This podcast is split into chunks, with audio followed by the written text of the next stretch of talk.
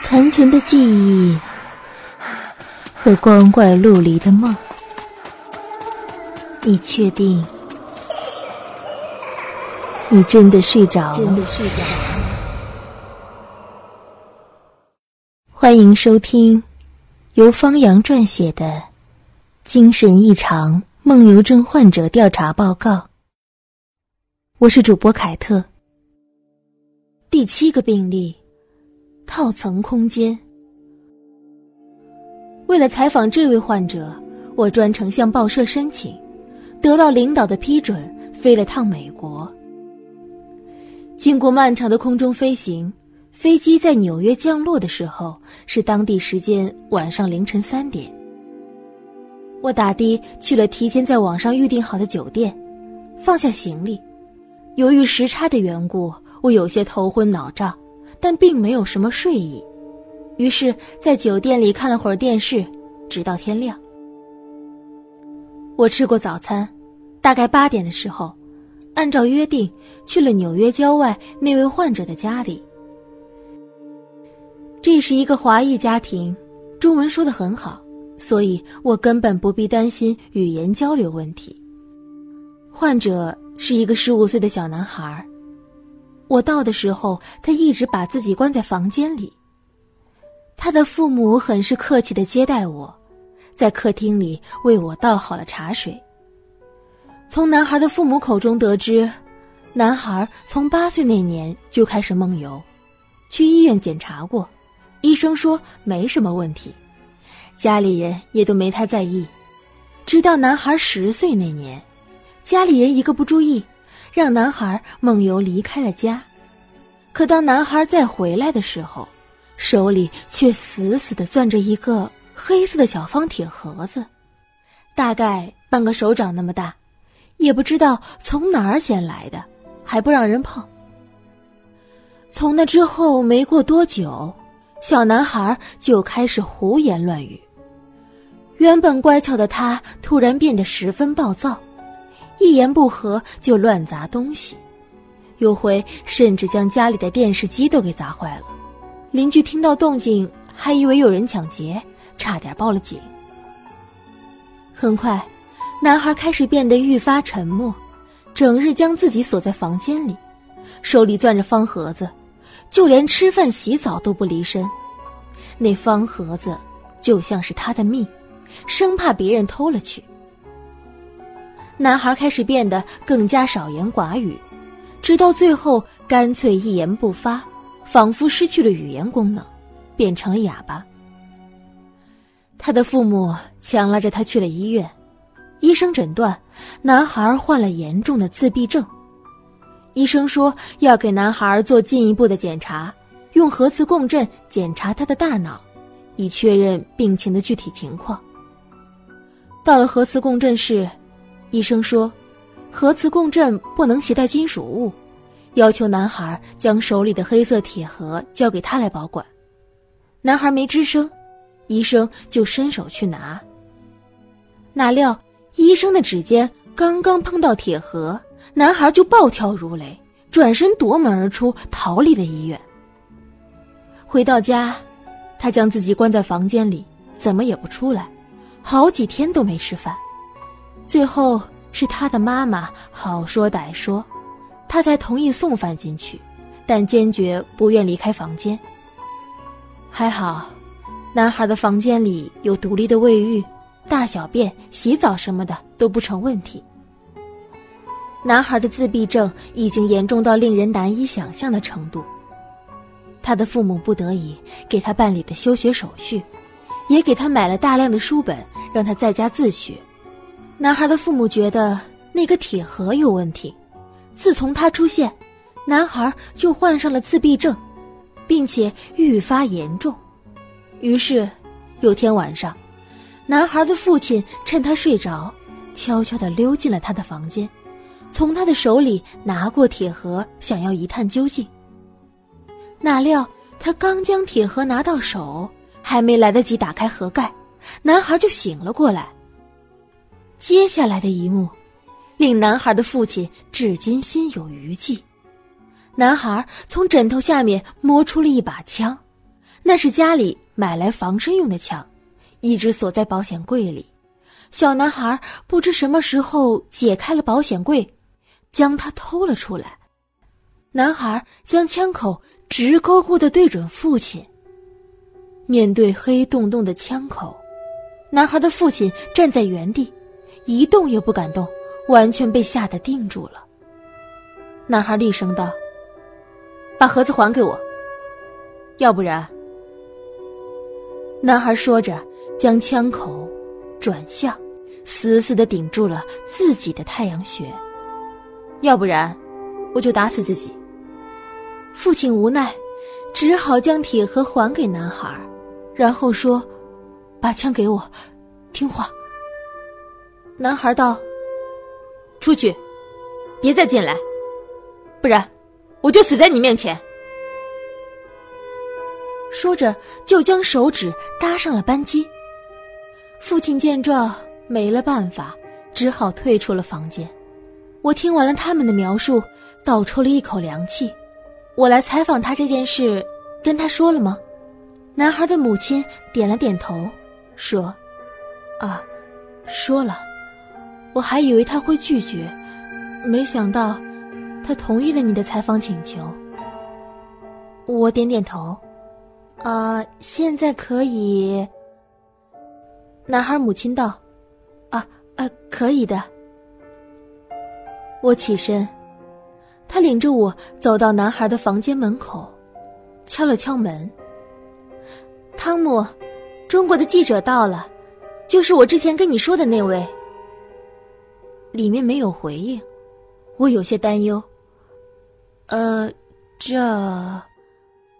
男孩的母亲点了点头，说：“啊，他没有拒绝，就是答应了，你可以进去了。”我刚要进门，他轻声对我耳语道：“希望你能够帮助我们找到汤姆变成这样的原因，拜托你了。”我点了点头，突然觉得肩上的担子一下子重了起来。然后推开门，走了进去。我一走进房门，男孩的母亲在后面轻轻的将门带上了。我看见男孩独自一人坐在书桌前，窗帘拉着，本是白天，房间里却很昏暗。书桌上亮着一盏台灯，将男孩消瘦的背影勾勒的有些扭曲。我看见他双手紧紧的捧着那个黑色的铁盒子，左眼紧闭，右眼一动不动的盯着盒子里看。我有些谨慎。呃，嗨，汤姆。男孩背对着我，点了点头，似乎并不抗拒。于是我大着胆子走了过去。哦，我可以坐下吗？男孩点了点头，眼睛依旧盯着河中。我小心翼翼的搬来一把椅子，坐在他旁边。我看见他看得如此出神，便问道：“呃，汤姆，你在看什么呢？”男孩开口道：“世界。”我一愣，这是比喻。男孩摇了摇头说：“是真的世界。”我道：“你的意思是说，这个小方盒子里藏着一个世界？”男孩点了点头，突然说了一句很完整的话：“我妈妈说，你采访过不少像我这样的人，说没准你会理解我。不知道你是不是真的能理解我？”我微微一笑。呃，我能看看这个世界吗？男孩想了想。看可以，不能碰。我点头道：“哦，我绝对不碰。”男孩用手护着盒子，顺着桌面挪向我。我往盒子里看了三秒，黑洞洞的，什么也没看见，更别提什么世界了。男孩将盒子挪了回去。看到了吗？我，呃，男孩道：“别想了，我知道你是看不到的。这盒子是我的，所以只有我才能看到。”我承认，嗯，好吧，我的确什么都没看到。男孩没说话，闭上左眼，继续用右眼盯着河中的黑暗看去。片刻之后，男孩突然看向我，那眼神就像是在看一个陌生人。我心想：天哪，他不会以为从来没见过我吧？很多精神病人都这样，你前脚跟他聊天，一盏茶的功夫，他就问你：“喂，你是谁啊？怎么进来的？出去！”我有些紧张，因为我隐隐看到他的右手的裤腰边别着一把手枪。男孩道：“你对宇宙有什么认识吗？”我松了口气。嗯，能说的再具体一些吗？嗯，你知道宇宙很大的。男孩点了点头。你觉得宇宙有多大？我道。嗯，不知道，总之很大。男孩问：“是无限大的吗？”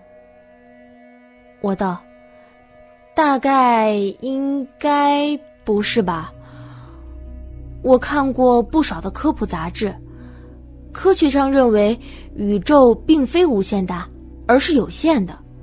宇宙在一直膨胀，变得越来越大。男孩点了点头。那你应该知道宇宙是如何诞生的吧？我点了点头说：“嗯，是大爆炸。宇宙最开始的时候是一枚密度极高的点，名叫起点。”某一天，起点发生了大爆炸，膨胀开来，一步步发展，形成了今天的宇宙。男孩再度点头。你现在在哪儿？这个问题很奇怪。我道：“呃，你是说我吗？”男孩道：“对，单纯的问你，你现在在哪儿？”我小心的答。呃，在你房间里。我觉得这个回答很可笑，没想到男孩并没有笑，而是点头道：“那这个房间又在哪？”我道：“这栋楼里。”男孩又道：“那这栋楼呢？”没等我回答，男孩就接着道：“我们存在于这个房间里。”这个房间存在于这栋大楼，这栋大楼存在于这个小区，而这个小区存在于这个城市，这个城市存在于这个国家，这个国家存在于这颗星球，而这颗星球存在于我们所认知的这个巨大的宇宙。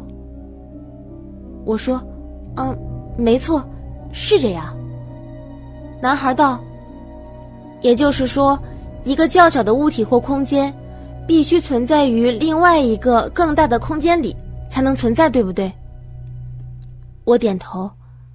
呃，对，是这样。男孩接着道：“那你有没有想过，既然宇宙的空间是有限的，必须存在于另外一个更大的空间，那么宇宙之外是什么？换句话说，最开始宇宙还未形成，只是一个密度极高的起点。”那么，最开始的起点又是存在于一个怎样的空间内？我还真被他问到了。呃，如果照这么说，这个问题其实可以一直问下去。宇宙之外是什么？宇宙之外的之外是什么？宇宙之外的之外的之外又是什么？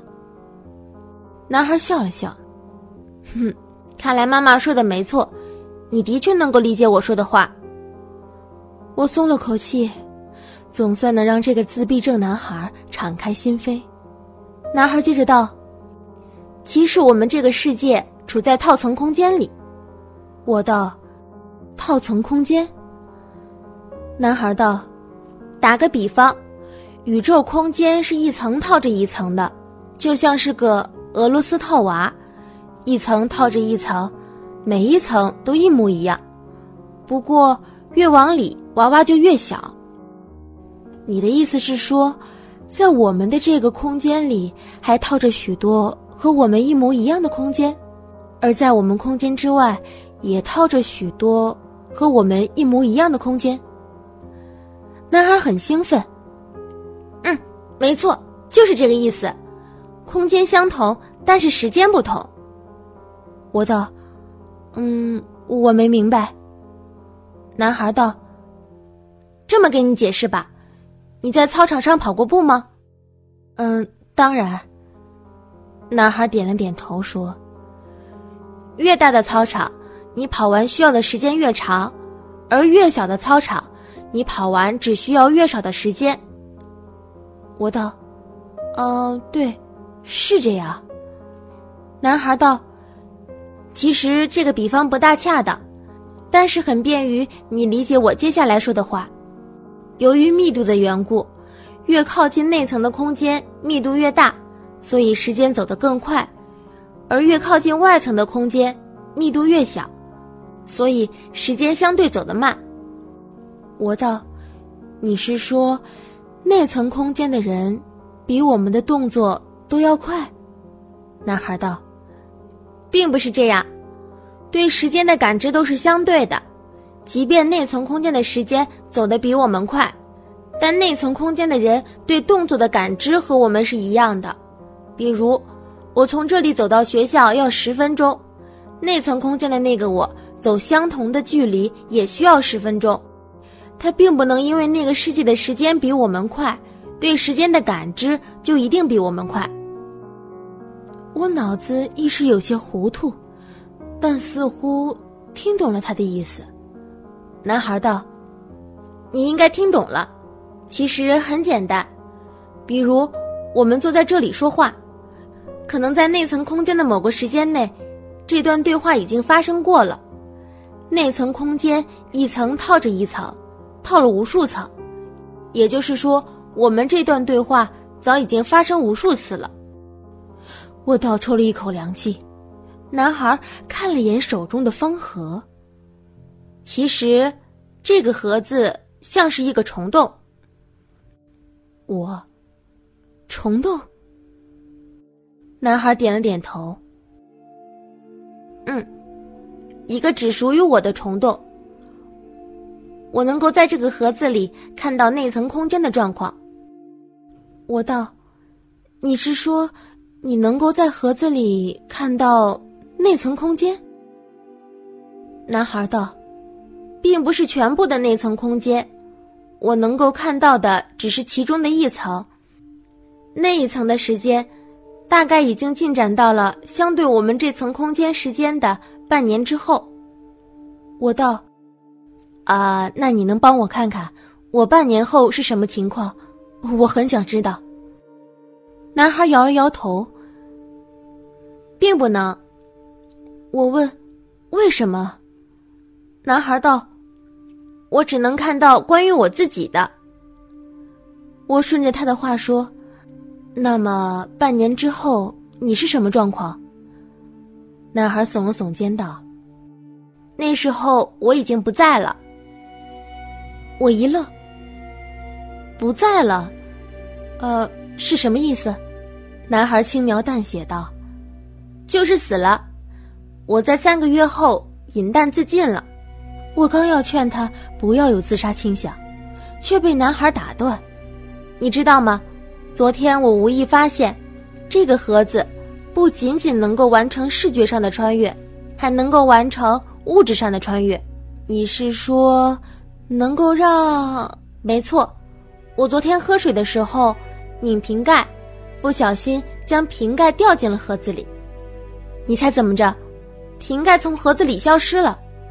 我再一看，那枚瓶盖落进了下面那层空间，在我家的客厅里。我怔住了。不知道该说什么好，这孩子的妄想症已经严重到了这样的地步。男孩说着，突然抽出那把手枪，将子弹上膛。我一惊，啊，你你要干什么？男孩冲我媚邪的一笑，道：“放心，我不打你。”他说着，将枪口对准河口，细细瞄准，然后，砰，砰，开了两枪。刺耳的枪声吓得我翻倒在地，可没想到，子弹竟然没有击穿河底，也没有反弹回来，而是在河中消失了。男孩的母亲听到枪声，立马冲了进来，将我拉出了房间。离开房间，我立刻对他的父母道：“你们的孩子很危险，他有自杀倾向。”说完，我便匆匆离去了。直到回到国内，我都对此一直心有余悸，脑子里想着：子弹怎么会在盒子里消失呢？难不成真的穿越到了那层空间？直到有一天，我去拜访了一个魔术师朋友，我向他提到了这个问题。没想到他哈哈一笑，找出手枪，冲着自己手中的纸杯砰砰的开了两枪。我吓了一跳，再一看，惊呆了，子弹竟然也在纸杯里消失了。魔术师朋友哈哈大笑道：“魔术而已，瞧把你唬的！道具手枪没有子弹的。”我这才松了口气。原来那个男孩只是给我表演了一个魔术而已。果然是妄想症啊！三个月后，我得到消息，小男孩在自己的家中饮弹自尽了。他用手枪。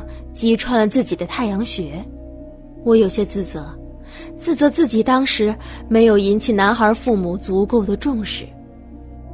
小男孩死后，男孩的父母便把那把枪送去熔掉了。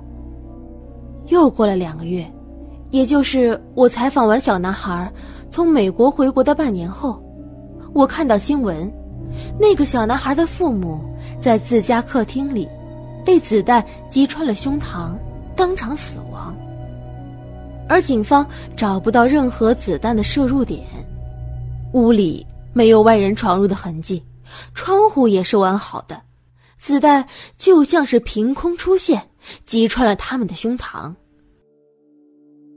很快，警方通过弹道分析，查出了击杀男孩父母的子弹和男孩自杀的子弹来自同一把手枪。而那把手枪，早在小男孩自杀之后，他的父母就已经熔掉了。看完新闻，我的身体像被什么东西击穿了一般。我回想起小男孩说的话，我能够看到其中一层，那一层的时间，大概已经进展到了相对我们这层空间时间的半年之后。我在三个月后饮弹自尽了。你猜怎么着？瓶盖从盒子里消失了。我再一看，那枚瓶盖落进了下面那层空间，我家的客厅里。紧接着，我的脑海里只剩下那天小男孩在房间里那砰砰两声枪响。